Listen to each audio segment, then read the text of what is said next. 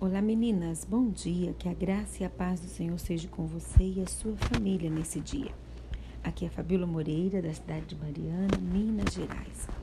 Eu me lembro quando o Instagram entrou em moda e o meu filho ele criou uma conta para mim e depois de um tempo ele queria saber quantos amigos já tinham no Instagram e qual foi a surpresa ao descobrir que estava chegando ao número de 9 mil pessoas.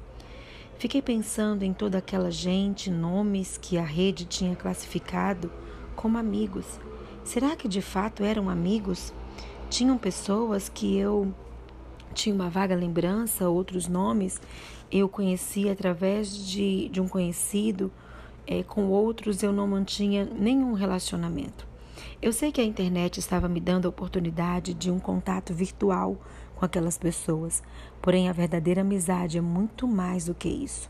É um cultivo que necessita de cuidado, de tempo e de empreender os nossos esforços.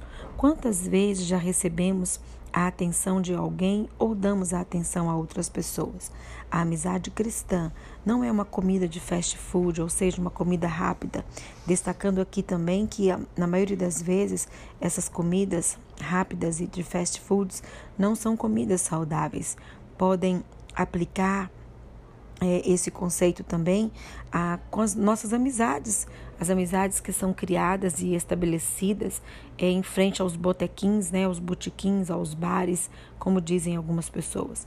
O lugar certo para se criar uma amizade não é em um site não confiável de relacionamento, mas sim em um jardim chamado amor, cujo jardineiro é o Senhor.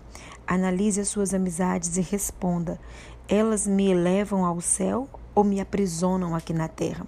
Nossas amizades não devem ser interesseiras, visando somente lucros pessoais. O Senhor Jesus nos ensinou a cultivar amigos regados com amor e fertilizados pelo tempo. A Bíblia diz lá em Provérbios, no capítulo 17, no verso 17: Em todo tempo ama o amigo e na angústia faça um irmão.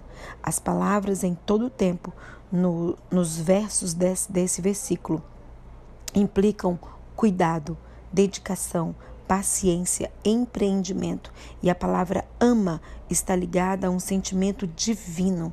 Então, nós precisamos, de fato, nesse tempo é, de relacionamentos virtuais, de, de estabelecer é, é, somente amizades virtuais, até mesmo com as pessoas que estão dentro da nossa casa. Estamos estabelecendo é, um relacionamento, um convívio de forma virtual.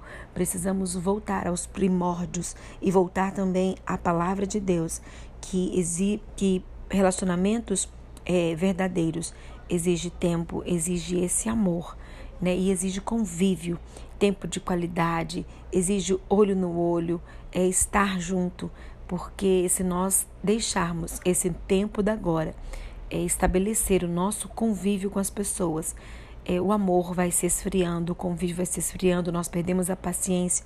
Quando estamos juntos, não temos mais paciência de ouvir, de conviver, de ver os defeitos. Então, nós precisamos voltar para o princípio da palavra de Deus, para que possamos estabelecer relacionamentos verdadeiros e duradouros que estarão junto conosco na eternidade. E que você possa orar comigo nessa hora em relação a isso.